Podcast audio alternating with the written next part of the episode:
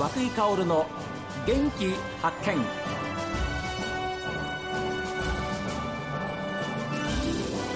おはようございます。和久井薫です。和久井薫の元気発見。一日の始まりは私が発見した北海道の元気な人と出会っていただきます。今週は道の駅みそぎの里木古内のレストラン。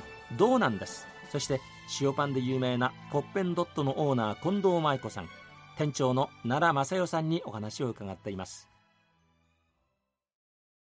やっぱり皆さん、まあ、奈良さんもそうですけれどもスタッフの皆さんたちの、はいこうお互いが認め合い、はいそして支え合うっていうのがこのコッペンドットのいいところそうでですしょね。はい。あー、まあ店長は鬼の形相の時もたまにございますけど、それもまあみんなね 必死にはい。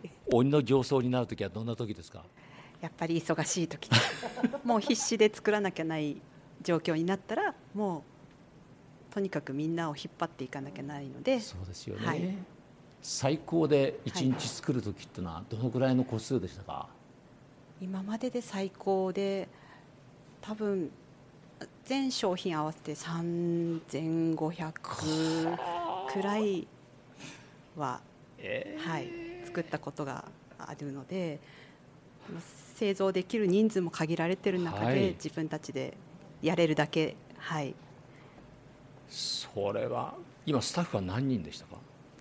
うんと高校生のアルバイトも含めて10人、あ、はい、そうですか。なんですけどシフト制なのでそうですよね、はい、えー。1日にでも4人5人くらいが出勤で回してます。なるほど。はい、そら3500個作ったらそらニコニコなんかしてられませんって。ね。はい、そう鬼の形相になります。よそれはもう無理ないことですから。でもそれはあのありがたい鬼の形相だと思いますけれど、ええ。そう思ってもらえるように、はい、そうですよね。頑張ってます。あのオーナーの近藤さんは結婚するまで縁がなかったこの木古内町ですけれども、はい。いかがですか？こうやってお店の方も順調に進んでこられて、はい。今振り返ってどんな思いでいらっしゃいますか？えーとまあ、まだまだ途中でこれからもやりたいこともまだいっぱいありますけれども今の時点、まあ、起業してちょうど10年経ち11年目なんですけれども、まあ、一つ言えることは本当にちょなんていうんですか町がちょうどいろんな人といい距離感木古内町の役場の方もそうですし、はい。生産者様もそうですし困った時に相談とか、まあ、そういうのをこうすぐお話しして、はい。お話相談し合える距離感といいますか、うん。力になってくれる方が多いああいいですとねいうか、それはすごい感じます。あ。とはやっぱりスタッフが、まあ、グループ含め2 5 6人ぐらいに今なってきてるんですけど、本当に皆さん、まあ、10代から60代までいるんですけど、本当にいいスタッフに恵まれて、なんて言うんでしょう、うん、ありがたいなというか、はい。はい、なので、まあ、そういう意味でもいろんな方といい距離で、うん。いい関係でお仕事をさせていただけてるなって思ってあます。あもう。最高ですね、はい。ええ。オーナー自らそういうふうにおっしゃってでスタッフの皆さんたちがそれに合わせて、はいえーお互いがこう横のつながりを持ってお店、まあ、経営に、えー携わっていらっしゃるわけですけれども、えー店長の奈良さん。奈良さんは地元木古内はい。ご出身ではいいらっしゃいます、そうです。でここで働く、はい。まあ、店長として今いらっしゃるわけですけれども、はい。その最初ここに来るご縁もねそうですね。非常にはい。大事だったんですよね。はい。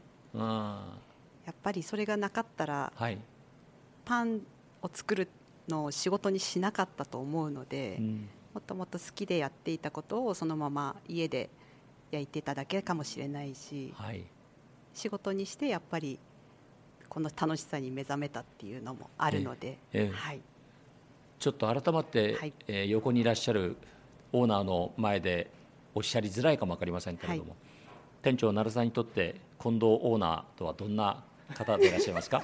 今急に向き合いました近藤オーナーが。やっぱりもうなくてはならない存在です、はい。本当にまあ、うん、舞妓さんがいないと今の私もいないし店長としてやっていけてもいないし、まあ、パンを作る仕事にもつけてないと思ってるので、やっぱりいろんな人に出会わせてくれたりとかいろんな仕事に関わらせてくれたりとかやっぱりいろんな経験をさせてもらっているのでやっぱりいなくてはならないしこれからもお世話になると思うのでよろしくお願いします。今2人でお辞儀し合ったところですけど でも成さん、はい、店長になる前も、はい、このお店には来られていたオープンした初日に来たんです。お客さんとして？はい。そこでその時の店長に声をかけてもらってで仕事になることあのすることになったんですけど。ということはじゃあ店長は、その方の店長と変わったわけですね、はい、奈良さんが。そうですね。はい、あこのお店で働いてみようっていうふうな思った、その決定的なものって何だったんですか、やっぱりもともとパンが好きだったのが一番なんですけど、はいはい焼きたてパンがこう目の前で作って出されてあったかいものが食べれるっていうのが、やっぱりあそういうのが木古内にできたんだっていう楽しみな部分と、はい、あとは、まあ、パンが好きでパンは作っていたけれどもそれを仕事にするっていうきっかけが今までなかった。そのきっかけをいただいたので、うん、ちょっと何日か悩んででもやっぱりやってみたいなっていう気持ちの方が強かったので、はい、でも今思えば、はい、なんか仕事をそういうふうな立場のお仕事をされてよかったなというふうに思いますよね。はい、本当に幸せです。あ何楽しいです。はい。オーナーの近藤さん、はい、楽しいですっていうふうに店長おっしゃってました、はい、そういうやっぱり雰囲気作りっていうのは近藤さんとしては一番気を使われるじゃないですか？そうなんですそれが意外と気を使ってないと言ったら変なんですけど 女の人が多い職場なんですけど、はいはい、みんな男勝りと言いますか、えー、すごいいい環境ですね、うん、はい。なんかギスギスもないですしみんな、はい、あの年ですとかを超えて、はい、仲良くふざけ合ったり楽しく、させてもらってるので。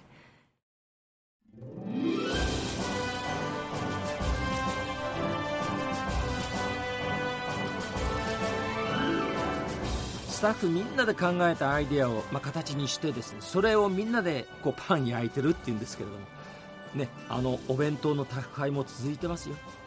ね、で催事の出店も、まあ、増えてるわけですけれども。ですからお客さんの心にも本当に寄り添ってる。